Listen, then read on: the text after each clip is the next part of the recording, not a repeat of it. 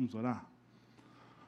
Pai, nós queremos te agradecer, porque o Teu Santo Espírito atua nas nossas vidas, porque nós estamos diante do Senhor, ó Deus, porque o Senhor prometeu que o Senhor estaria aqui presente, o Senhor está aqui presente, passeando em nosso meio, tocando em nossos corações, fazendo a tua obra através da tua palavra, Senhor. A tua palavra nos dá o sustento necessário, a tua palavra nos dá vida em abundância, a tua palavra, ah, ela supre, Deus, ela nos alimenta. A tua palavra é tudo, Senhor. E por favor, então, Deus, nessa, neste dia, Pai, fala com a gente profundamente, Senhor. Quebra-nos, ó Deus, e constrói, e constrói em nós de novo um novo coração. É o que nós te pedimos em nome de Jesus. Amém. Ah, nós estamos estudando uma nova série, ou começamos semana passada uma nova série, e essa nova série ah, foi intitulada Não Pega Bem. Não Pega Bem. Então, se você olhar, ah, você vai perceber que ah, isso talvez pegou o nosso dia a dia, né? Ah, as pessoas foram brincando. E nós também, na equipe ministerial, ah, pensamos em fazer uma pesquisa na internet, nas nossas redes sociais, ah, na Chácara Primavera, não sei se você acompanhou. Nós lançamos um vídeo e perguntamos para as pessoas o que não pega bem. Escreva no comentário abaixo. Dá tempo de você participar ainda. O vídeo está lá na página do Facebook da igreja, basta você ah, comentar o que não pega bem. E daí nós tivemos algumas, ah, algumas interações. Né? Não pega bem dizer que segue a Jesus e daí o pastor Ricardo, lá de férias, mandou ter o mandato cassado ah, por estar envolvido em casos de corrupção. Definitivamente não pega bem. Daí, alguma das pessoas que estavam lá no, ah, na nossa rede social diz: pedir para ser demitido do trabalho só para receber o FGTS e o seguro-desemprego. Não pega bem. Ah, fazer piadas que ridicularizam pessoas por qualquer motivo que seja. Diminuir as pessoas. Não pega bem também. O que mais? Usar carteirinha de estudante sem ser mais estudante. Para pegar o desconto da pagar meia no cinema. Pagar meia no campo de futebol. Não pega bem. Transar com a namorada antes do casamento, dizendo que hoje em dia isso é normal. Não fui eu que disse, foram as pessoas. Não pega bem. Levar Itubaína quente para o grupo pequeno e beber a Coca-Cola gelada do irmão. Eu também acho que não pega bem. Já pensou? Não que eu não goste de tubaína, me lembra a minha infância, né? Mas levar quente, misericórdia. Misericórdia. Miserável homem, né? Mas também não pega bem. Semana passada, então, a gente recebeu esse desafio, o desafio da gente ser sal e luz dentro da nossa sociedade. O sal, ele retém a maldade da cultura. Ele é terapêutico na sociedade. Faz com que sua atuação na sociedade e cultura ressalte o sabor da graça de Deus. A, a luz, uma referência, um farol, sendo assim a, acessíveis aos outros, motivando as pessoas a se aproximarem de Deus. Isso é o desafio que nós temos, o desafio de você ser sal e o desafio de você ser luz. Mas existe um problema crônico. Eu queria mostrar para vocês ah, esse problema crônico quando nós encontramos, então, esse desafio da, da, da semana passada. E o desafio desse problema crônico quando a gente olha as estatísticas. E eu resgatei, então, a, a revista Época, a manchete da revista Época, de, dois, de 25 de maio de 2009. 25 de maio de 2009, seis anos atrás, eles já falavam, sete anos atrás, eles já falavam eles já falavam que, que os evangélicos, em 2020, seriam mais da metade da população brasileira. Nós estamos hoje em 2016. Nós estamos chegando perto dessa estatística. O número de evangélicos está crescendo. O número daqueles que se dizem na sociedade brasileira discípulos de Jesus está crescendo. E a pergunta é: o que tem mudado? Qual a diferença que a gente vê nos nossos políticos, nas instituições, nas empresas, na cultura, na família? Porque a revista Época, se você olha essa reportagem, você pode ver na internet depois, ela dá uma perspectiva que o Brasil será melhor em 2020.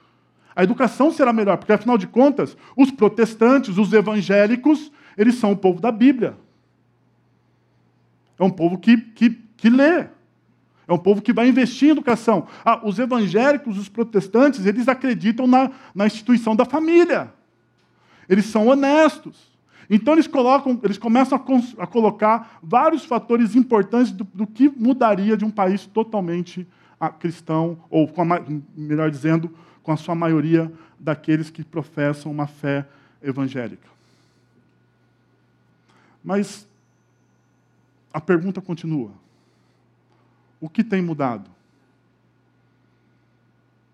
O que tem mudado? A mesma revista Época, no dia 12 de julho, junho de 2009, lança de novo uma nova, uma nova manchete: Deus é pop. E dentro dessa, dessa, dessa manchete tinha uma pesquisa de um instituto alemão que dizia 95% ah, dos brasileiros entre 18 e 29 anos dizem, se dizem religiosos. Veja que interessante. 65% afirmam ser profundamente religiosos, ou seja, eles são mais do que eles seriam um pouquinho mais do que aquele que crê. O, os 95 dizem eu creio em alguma coisa. O 65 diz, eu creio mesmo em alguma coisa. Mas olha que interessante. Mas apenas 35% dizem viver de acordo com os preceitos religiosos. Apenas 35%. Daí, eu acho que tem um abismo a ser transposto. A gente tem que passar por um abismo. E qual é esse abismo para mim? É o abismo do conhecimento versus a prática. Nós dizemos que conhecemos, não dizemos? Nós falamos, nós entramos domingo após domingo numa igreja, frequentamos um grupo pequeno, recebemos informação a respeito do que é o reino de Deus, de como vivem os discípulos de Cristo Jesus, qual é a sua ética, como eles devem se comportar diante da cultura, ah, mas parece que isso não consegue ir para a prática. E eu, um dia desses, estava discutindo esse assunto com o meu grupo pequeno.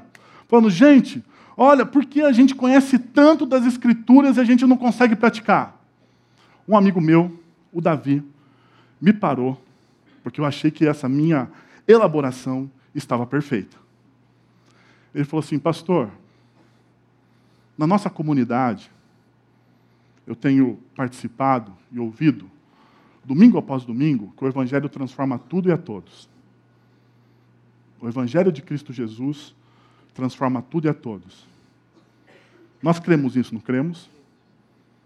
Daí eu falei, a mesma resposta que você deu, eu falei, opa, nós cremos. E se o Evangelho transforma tudo e a todos, e as pessoas conhecem o Evangelho,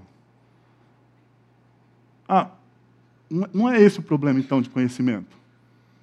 O problema é o desconhecimento. Nós achamos que conhecemos o Evangelho. Porque como a gente pode praticar algo que você não conhece, não sabe? Como você vai fazer? Se você. Ah, vamos pensar o seguinte: eu sou um cara meio técnico. Eu gosto de ler ah, manual. Você gosta de ler manual? Hã? Sabe o manual que vem com a TV? O manual que vem com o computador? O manual que vem com o celular. Você sabe? É, eu gosto de ler manual. E manual, ah, ele te ensina a usar a coisa. Não sei se você sabe disso, mas ele te ensina a usar aquela coisa de forma perfeita. Perfeita. Então, quando eu, quando eu compro um celular novo, qualquer equipamento novo, ah, eu vou ler o manual para não fazer nada errado. Mas eu tenho uma esposa, amada, querida, que está me vendo hoje pela internet, ah, porque ela não está por aqui. Ela me disse que me veria pela internet. Amor, eu te amo. Mas ela não gosta de ler manual. E daí ela pega o celular, a televisão, uh, ou qualquer outro equipamento da casa, e diz assim: não está funcionando direito. Olha, ele não faz aquilo que você prometeu que ele faria. Eu penso assim, mas eu pergunto: você leu como é que faz? Não! Então, como você vai saber? É a mesma coisa, quando nós temos a Bíblia como manual daquilo que Deus nos deixou e nós não conhecemos, não tem como a gente fazer. Não tem como a gente fazer. O grande problema é que o nosso desconhecimento da palavra nos torna, nos torna ah, de certa forma, imorais. E o imoral é quem, é, é quem não tem nenhum princípio moral, que vive e aqui é o mais importante. Ele vive em oposição à moral. Nós acabamos de cantar uma música. Que o que deve governar a gente não são os nossos achismos, mas a palavra.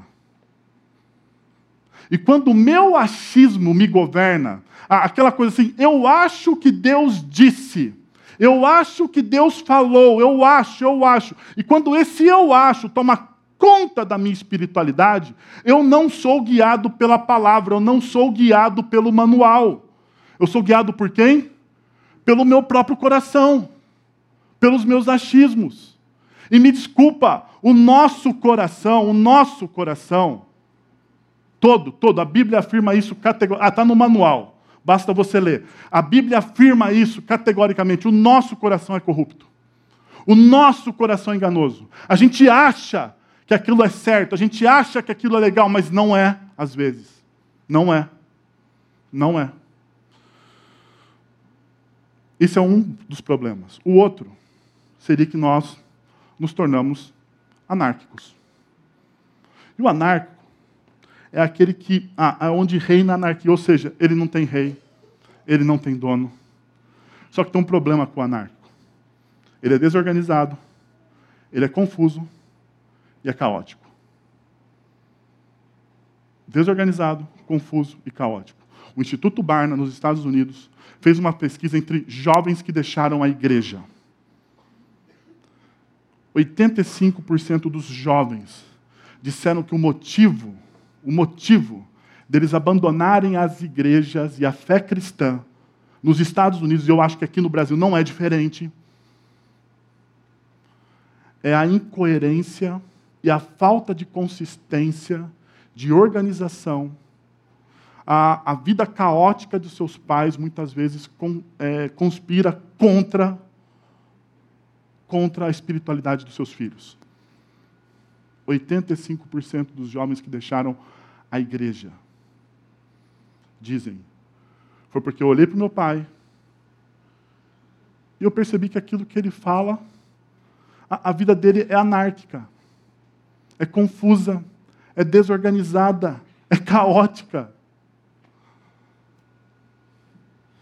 Bem, então a gente chega ao nosso tema. Não pega bem ser imoral, não pega bem dizer que segue a Jesus e ser imoral e anárquico. Ser imoral e anárquico. E eu gostaria de ler com vocês, para a gente ter uma base bíblica para esse, esse tema, a, o texto de Mateus, capítulo 5, versículos de 17 a 20. Não pense que vinha abolir a lei ou os profetas. Não vinha abolir, mas cumprir. Digo-lhes a verdade. Enquanto existirem céu e terra, de forma alguma desaparecerá a lei. A menor letra ou a, a menor letra ou o menor traço, até que tudo se cumpra. Todo aquele que desobedecer a um desses mandamentos, ainda que dos menores, e ensinar os outros a fazerem o mesmo, será chamado menor no reino dos céus. Mas todo aquele que praticar e ensinar esses mandamentos será chamado grande no reino dos céus. Pois eu lhes digo que se a justiça de vocês não for muito superior à dos fariseus e mestres da lei, de modo nenhum entrarão no reino dos céus. E a pergunta que eu queria começar é quem são os fariseus? Eu digo quem são, porque ah, eu acredito que existe um pouco de fariseu em cada um de nós. Deixa eu te mostrar as características deles. Eles eram chamados ah, de justificados. Era o apelido deles. Justificados. Ah, ainda, eles acreditavam que o cumprimento exterior, uh, o cumprimento exterior, exterior de todos os mandamentos e estatutos seriam bons perante Deus. Os tornariam bons perante Deus. Por último, eles que tinham, eles tinham calculado que a lei contém 248 mandamentos. Não são, ah, você pensou que era aqueles 10, né? Não, eles dizem 248. Ah, e 365 proibições, uma para cada dia do ano. Esses caras eram apaixonados por esse negócio. Eles olharam. Perceba, eles justificaram, o cumprimento dele era, era, era um cumprimento da lei exterior, e eles tinham calculado. Olha comigo o que Jesus diz. Pois eu lhes digo que a sua, se, a, se, a sua justi, se a justiça de vocês não for muito superior à de quem? A dos fariseus.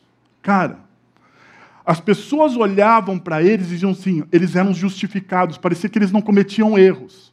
Eles sabiam de cor toda a lei, toda a lei. Todo o Antigo Testamento, toda a Torá, eles tinham decor isso. Deixa eu te mostrar uma coisa justificados para mim ali, o apelido que eles ganhavam, tem a ver com arrogantes. Eles gostavam de passear pelas, pelas praças da cidade, ah, pelos parques, pelo shopping, e serem admirado, admirados por aquilo que eles eram, pelos que eles faziam. Ah, esse cara. Ah, a gente vê isso. Jesus disse que um, um, dos fariseus e escribas ele lê, ele ora no templo, bate no peito e diz: Eu não sou como um desses pecadores. Eles são arrogantes. Ah, exteriormente ali, eles são superficiais. O que eles fazem, eles não fazem como um movimento de dentro do seu coração para fora eles fazem pensando no que as pessoas estão, vão pensar de mim. E se você constrói a sua espiritualidade, se você constrói a sua vida, baseado nessa premissa, você é superficial. Ah, o que, que a pessoa vai pensar a meu respeito se me ver fazendo isso? Não é pergunta, não é pergunta que se faça se a pessoa, o que a pessoa, o que fulano, o que Beltrano ah, vão pensar de mim se me pegarem fazendo isso. É o que Deus acha. Se você quer ser profundo, é o que Deus acha. Não é o que as pessoas, mas os fariseus, eles faziam o quê? O que as pessoas acham. Ainda? Calculistas. Calculistas. Pragmáticos. Só serve aquilo que funciona. Pragmáticos. Altamente pragmáticos. Então Jesus ele olha para os seus discípulos no começo do Sermão do Monte, antes de expor a, a interpretação da lei, que é o que Jesus vai fazer assim, nos versículos seguintes, do capítulo 5, e fala para eles assim: Eu não quero que vocês sejam como os fariseus. Jesus está falando isso para os seus discípulos. Olha, você está vendo aqueles caras que são admirados, porque conhecem a lei, que são ah, que as pessoas olham e acham que ele não tem, não tem problema na vida deles. Eu não quero que vocês sejam assim. Existe uma outra forma de viver o Evangelho. Existe um outro caminho.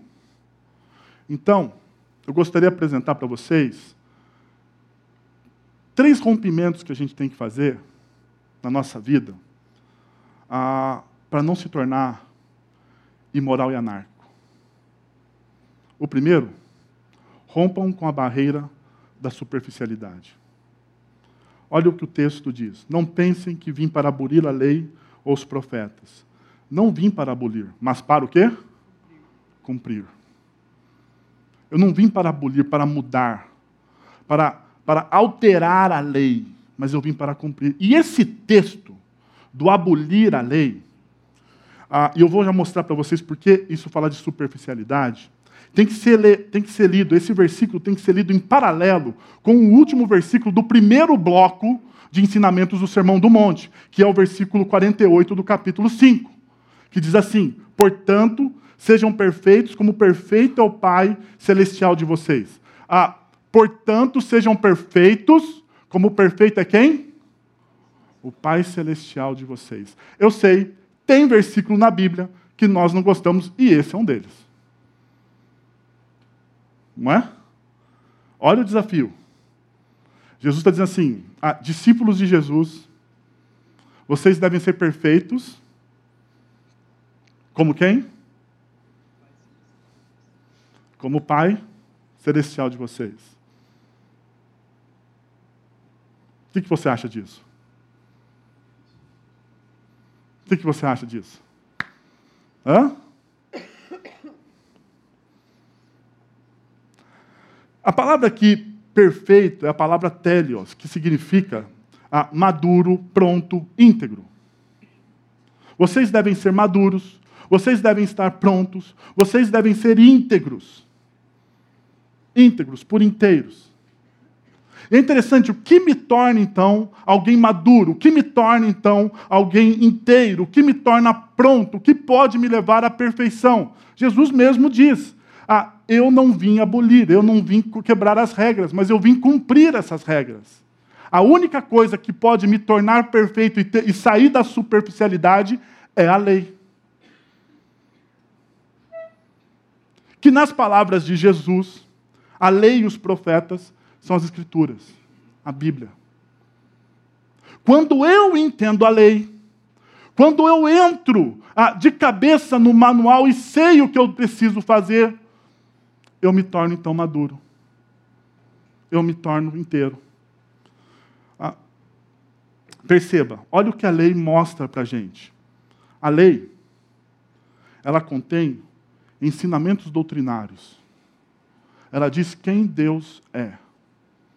Ela, ela, e doutrina, não pense que doutrina é um negócio duro, é um negócio chato. Pelo contrário, a doutrina são os pilares é aquilo que vai sustentar a sua fé no momento de dificuldade. É você saber exatamente quem Deus é e o que Ele está fazendo na sua história. É isso. É saber, por exemplo, que Deus te ama, apesar de todos os seus pecados, apesar de todos os seus erros, Ele não desiste de você. É saber que, por causa dessa, dessa verdade, desse fundamento, dessa doutrina, que Ele mesmo estabeleceu, ele enviou o seu filho para te salvar, para restaurar todas as coisas, para fazer tudo novo. A lei me dá os princípios. A lei, ela mostra para mim, e entenda-se lei aqui como escrituras, a Bíblia. A Bíblia mostra para mim quais são a, as bases, aonde eu fundamento a minha vida, aonde eu construo. Por isso que no final do Sermão do Monte, Jesus ele faz uma ilustração, ele diz: "Olha, se você construir a sua casa sobre a areia, sobre a areia, virão os ventos, baterão as ondas, a, a, a coisa vai ficar feia, vai ficar caótica, porque a vida é caótica. O que acontece então? A sua casa cai. Mas se você construir a sua vida sobre a minha doutrina, os meus ensinamentos, os meus dogmas, aquilo que eu digo a respeito de mim, não sobre aquilo que você acha, a sua casa vai fazer o quê? E ele usa uma palavra ali, pedra. Pedra. Se você constrói a sua casa sobre a rocha, sobre o Petros, sobre um verdadeiro fundamento, a sua fé não será abalada. Pode vir os ventos, pode soprar os mares, a vida se torna caótica, mas a sua casa permanece. A sua casa permanece. Ainda, as Escrituras, a lei e os profetas me ensinam que contém uma profecia predita, preditiva. Ela mostra, isso aqui da profecia preditiva, ela mostra que do começo ao fim, das Escrituras Sagradas é uma só narrativa. É uma só narrativa. Não são fragmentos. Não é assim, Deus se lembra do povo e de repente ele vem. Não. Do começo ao fim. Ah, ah, desde o começo das Escrituras existe já uma promessa do nosso Salvador. Desde, em todo momento, Deus vai construindo aliança com o seu povo. Deus vai montando a história. Ela não é uma história solta. As coisas não estão ao acaso. Ela vai me mostrando que Deus está costurando a minha e a sua história por detrás do pano. É isso que ela mostra. Essas profecias preditivas, elas falam sobre o Messias, sobre a salvação, sobre o novo céus e a nova terra, sobre a conclusão de todas as coisas, sobre quem reina. Ainda, na lei contém os preceitos éticos e morais. A lei me diz: não matarás não roubarás. A lei me diz: ama o teu próximo. Levíticos capítulo 19. Ama o teu próximo como a ti mesmo. Jesus ele reinterpreta a lei. Ele não inventa a lei. Levíticos capítulo 19 nos ensina: ama o teu próximo como a ti mesmo.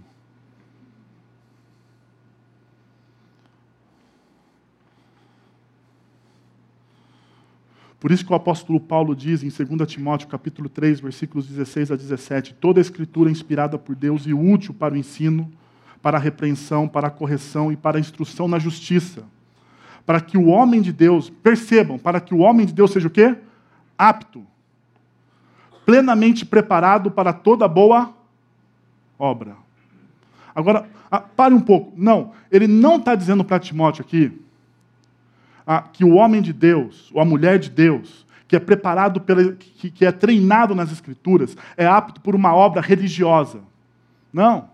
É para toda, toda boa obra, dentro e fora da comunidade cristã. A sua vida diária tem a ver com as escrituras. Toda boa obra, a forma com que você lida com seus negócios, a forma as escrituras sagradas podem transformar a forma com que você olha os seus negócios, a forma como você lida com as pessoas no seu trabalho, tudo, tudo passa pelas escrituras. Basta você ler o manual.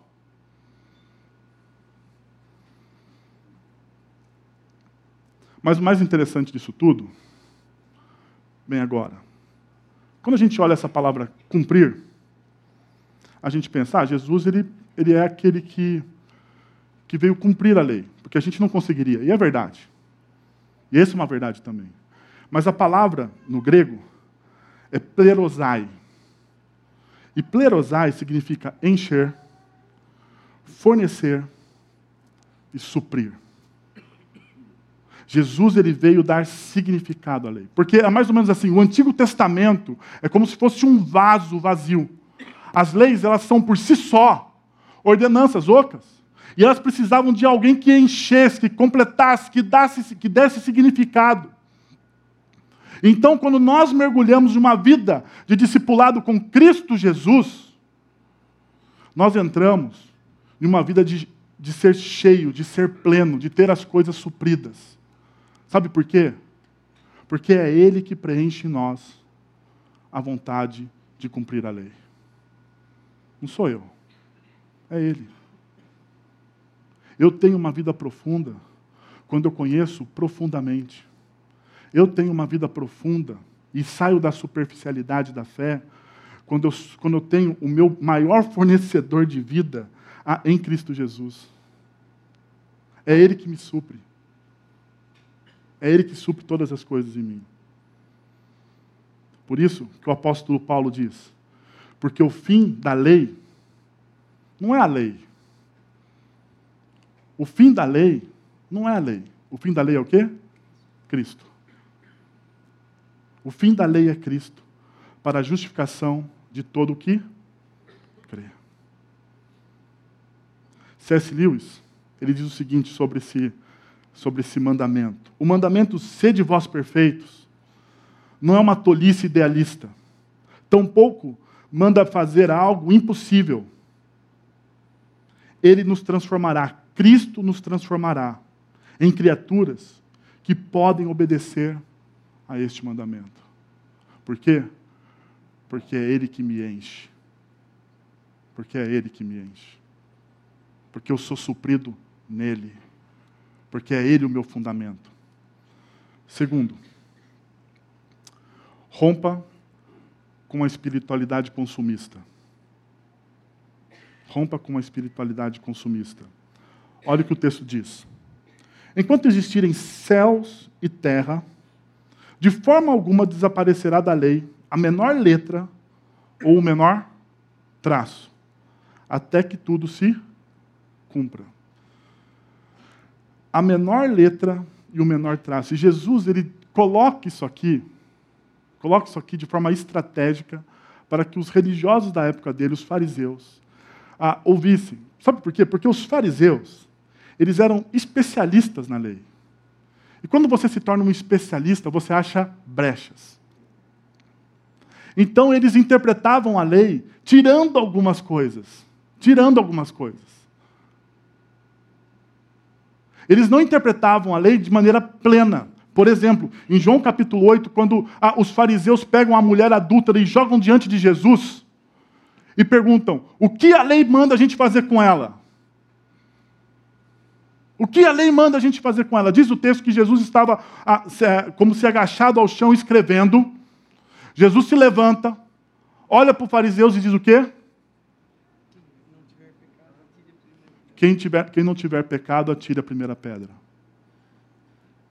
A lei mandava pegar a mulher em adultério, levar ela para fora da cidade e apedrejá-la. A pergunta é: era só mulher? O texto de Deuteronômio diz: peguem o homem. O homem. Começa pelo homem e a mulher.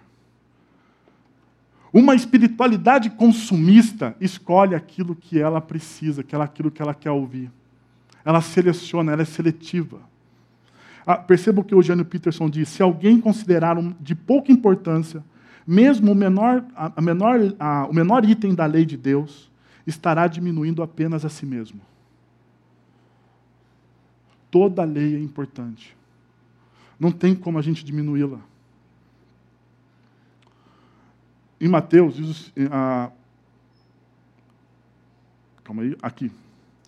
Os consumistas, eles se tornam seletivos. O seletivo, eu defino as minhas regras. Vocês assistiram o vídeo que a gente viu? A pessoa arriscando, depois disse ou tudo ou nada. Você, você escolhe aquilo que você quer ouvir. Você fala assim: ah, essa palavra hoje foi tão pesada, eu vou deletar do meu coração. Eu vou deletar ela. Eu não gostei, eu não gostei. Ah, essa palavra, olha que palavra abençoada, confortou o meu coração. Olha que mensagem, olha que versículo. Olha que versículo. Tem gente que trata a Bíblia como aquela, ah, como aquele realejo, sabe? Que tem aquele passarinho que você faz aquela musiquinha, não é do meu tempo. Talvez do tempo do pastor Silas, mas no meu não é. Ah, mas tem um. Tem, tem, o pastor Silas me contou disso, que tem aquele negócio que, que o cara roda, pega o, o passarinho, pega o papelzinho, não é isso? E tem o quê? Uma sorte do dia. Uma sorte do dia. Qual que é o problema disso? É que você só quer ler a sorte do dia, né? O Senhor é o meu pastor, nada me faltará. Ai, que beleza.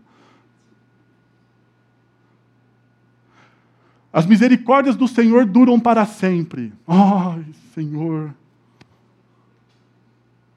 A gente só trata, a gente trata dessa, dessa forma. É uma espiritualidade capenga.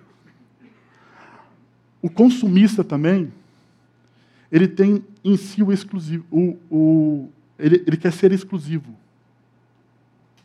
E sendo exclusivo, ele diz: Eu sou importante. O importante é o que eu penso.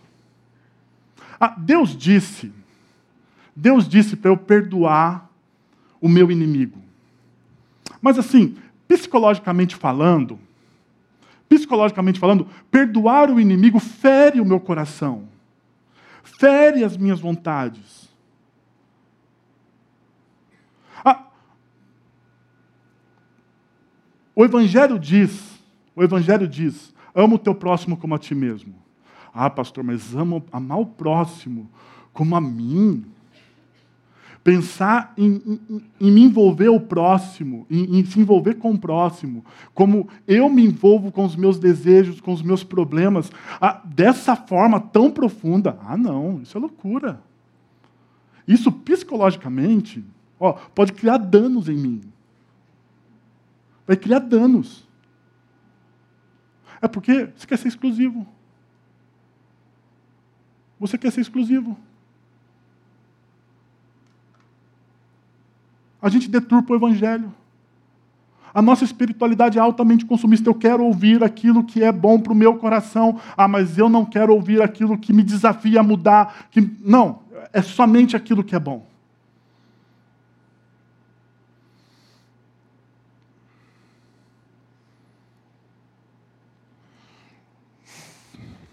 Mateus capítulo 5, ah, ele dá o nosso último ponto. Rompa com a hipocrisia, com a espiritualidade hipócrita. Rompa com a espiritualidade hipócrita. Todo aquele que desobedecer a um desses mandamentos, ainda que dos menores, e ensinar uh, e ensinar o outro a fazer o mesmo, será, será chamado menor no reino dos céus. Mas todo aquele que praticar e ensinar esses mandamentos será chamado grande no reino dos céus. Vamos por partes aqui, porque são dois blocos. Vamos por partes. O primeiro, ele fala sobre isso: desobedecer e ensinar ao outro. Desobedecer e ensinar o outro. E o desobedecer aqui significa desatar, desfazer, pior de todas dissolver. Tornar o ensinamento do Evangelho água com açúcar. Dissolver. Tirar o poder do Evangelho. Tirar o poder da palavra de Deus. Me tornar um hipócrita. Porque, como eu sou um consumista, como eu faço uma. Eu, eu, eu acho que eu sou exclusivo, ah, como eu acho que eu faço. Eu, como eu faço uma seleção daquilo que eu ouço, logo, eu não ensino o Evangelho por inteiro. Eu não creio no Evangelho por inteiro. Eu creio em partes. Eu creio em partes. Quando nós começamos a mensagem, diz lá, um dos, uma das pessoas que postaram no, no, nos comentários do Facebook diz: transar com a namorada. Não pega bem dizer que é discípulo de Jesus. Transar com a namorada. E o que mais ele diz? Antes do casamento não pega bem. Não é bacana. E é isso que a Bíblia diz sobre sexualidade?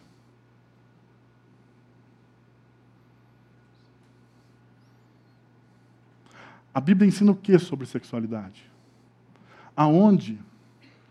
Qual é o lugar certo de exercer a sexualidade entre um casal? Qual é o ambiente? o ambiente de aliança, o ambiente do casamento. De fato, não pega bem. Mas quando a gente lê uma frase daquela, sabe qual é a primeira coisa que a gente pensa? Ah, esse cara é quadrado. Olha que cara retrógrado. Imagina, século 21, século 21, eu vou falar sobre castidade. Século 21 eu vou falar sobre pureza. Século 21 eu vou falar sobre a, sobre, sobre conter os impulsos. Século 21, vou falar sobre se guardar para os nossos jovens. Pastor, você está louco. Isso aí, como alguns dizem, é cultural, pastor. É cultural. Aqui a vibe é outra, é a vibe da graça.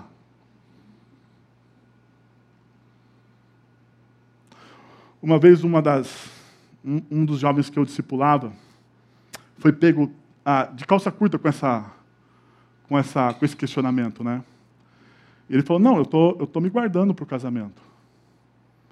Daí um dos moleques, dentro da igreja, isso, falou assim: Isso é quadrado. Daí um dos meus meninos olhou e falou assim: Bom, eu prefiro ir quadrado para o céu do que ir rolando para o inferno. Ele foi radical. Ele foi radical. Mas a questão, a questão é, é que a gente negocia os valores e princípios. Por isso que é hipócrita. Porque os fariseus, olha o que eles faziam. Ai de vocês, mestres da lei, fariseus hipócritas. Jesus dizendo para eles, capítulo 23, versículo 13 do Evangelho. Não fecham, ah, vocês fecham o reino dos céus diante dos homens. Vocês mesmos não entrarão, nem deixarão entrar aqueles que gostariam de fazê-lo. Por quê? Porque o ensino deles corrompia a espiritualidade. Eu desafio você a ler o capítulo 23 inteiro de Mateus. E você vai ver os ais, Jesus falando para os religiosos da sua época: olha, vocês estão errados, olha, vocês estão errados, olha o que vocês estão fazendo, olha, vocês são sepulcros caiados. Por quê? Porque vocês têm o exterior, vocês aparentam justiça, vocês aparentam coisas bacanas, vocês vivem no, na, na, sua, na a sua espiritualidade pensando nos outros, mas o seu coração, o seu interior, é como um túmulo. O seu interior fede. O seu interior está podre. Vocês limpam um prato, vocês dão banho. Vocês se banham na purificação. Mas o coração de vocês não foi lavado. É o que Jesus está dizendo.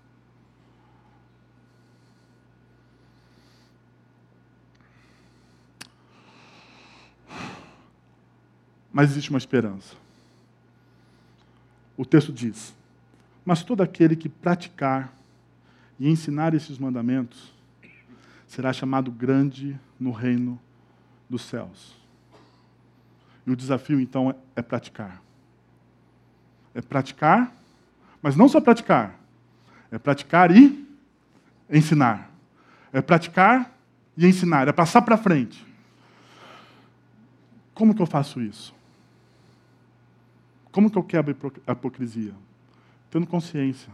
Primeira coisa, o Senhor vê o coração. 1 Samuel 16, 7. Enquanto todo mundo olhava a aparência do próximo rei de Israel, Deus diz assim: Eu não vejo a aparência, eu não vejo o exterior, o que eu vejo e dou valor é o quê? É o coração. Tenha em você uma atitude interior voltada para o Evangelho.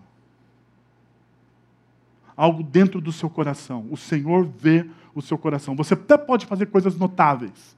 Tocar, pregar, coisas notáveis. Você pode fazer. Mas se o seu coração não tiver nisso, não adianta nada. O apóstolo Paulo diz: Olha, se, se não tiver amor, eu serei como o símbolo que, o símbolo que retine. Se não tiver amor, aquilo que eu vou fazer vai ser vazio na história. Se o meu coração não pulsar por isso, se as intenções do meu coração não caminharem para isso, então a primeira coisa, entenda uma coisa de vez por todas: Deus vê o seu coração. E não fui eu que disse. Deus disse: Eu vejo o seu coração. Segundo, é Ele que faz a obra. Jeremias capítulo 31, versículo 33. Porém, a minha lei no íntimo deles e a escreverei em seus corações. Quem põe a lei? Quem faz? Sou eu? Minhas forças? Minhas vontades? Não, Deus. Ezequiel capítulo 36, versículos 26 e 27. Darei a vocês um coração novo e porém, e, e, porém um espírito novo em vocês. Darei a vocês um coração novo e porém um espírito novo em vocês. Tirarei de vocês o coração de pedra e lhes darei um coração de carne. Porei o meu espírito em vocês e os levarei a agirem segundo os meus decretos e, o, e abençoarem e, obedecerem fielmente as minhas leis. Porei o meu espírito em vocês. Levarei vocês a agirem segundo os meus decretos. Decretos, ah, meus decretos, e a obedecerem fielmente as minhas leis. Quem faz a obra? Deus. Sabe por quê? Eu não consigo. Eu não consigo Se eu for fazer, eu vou me tornar um hipócrita. Se eu for fazer, eu vou ser um consumista. É Deus quem faz. É Ele que põe o Espírito em você. É Ele que trabalha o seu coração. É Ele que muda a sua vontade. Basta você dar espaço. Abre o teu coração. Abre o teu coração. Eu sei, eu e você temos. Nós temos áreas que nós não queremos, nós não deixamos, às vezes, Deus mexer. Nós somos resistentes. Nós pensamos, será? Será? Será que aquilo que Deus tem para a minha vida é melhor do que o que eu estou fazendo? Será que nessa área Deus tem uma resposta? Vou dizer para você com toda a confiança. Experimente. Vem e veja. Veja pelos seus próprios olhos. Entregue-se a Cristo Jesus. Não tenha reservas. Para a gente praticar e refletir. Você compreende que os mandamentos de Deus são para nos libertar e guiar e não para nos reprimir? Você compreende isso? Você entende que Jesus é o verdadeiro cumprimento da lei e nos desafia a refletir seu caráter?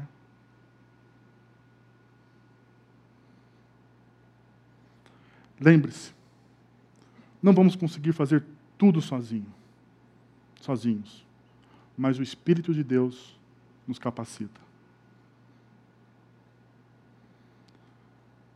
em que área da sua vida você sente precisar de auxílio do Espírito Santo para seguir os princípios de Deus e refletir o caráter de Deus.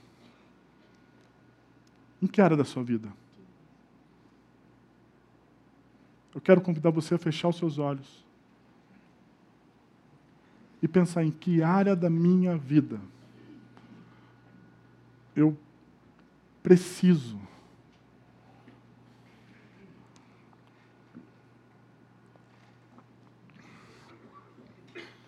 Em que área da minha vida eu não consigo? Eu não. Já tentei com a minha força, com o meu esforço, com a minha religiosidade, com toda a minha força. Eu já fiz promessa, eu já fiz tudo, tudo, tudo que o meu corpo, a minha mente, a minha carne permitiu fazer para me livrar desse mal. Eu fiz tudo. Mas eu não consigo, Deus. É mais forte do que eu. É mais forte do que eu. Confessa. Deus, eu não consigo. É mais forte do que eu. Talvez você precise perdoar alguém mas o seu sentimento de ódio, de raiva, de ira é mais forte do que o chamado do Evangelho para perdoar. Deus, eu não consigo. É hora de você falar para Deus: eu não consigo perdoar essa pessoa. Talvez a sua fraqueza seja o dinheiro. Você é um acumulador.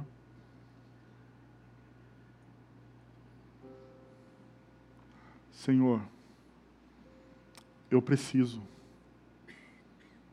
do Senhor nessa área.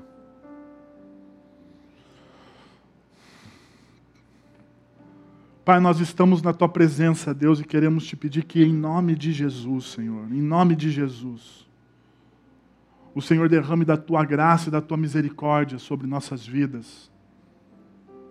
Senhor, a tua palavra diz que quando confessamos o teu nome, Senhor, quando cremos no teu evangelho da graça, Pai, o teu Santo Espírito sela os nossos corações e nos transforma, Senhor. Deus, nós não conseguimos sozinhos, Senhor. Sozinhos nós não temos forças para fazer aquilo que o Senhor pede na Sua palavra. Sozinhos, ó Deus, nós nos tornamos religiosos, vazios, vazios.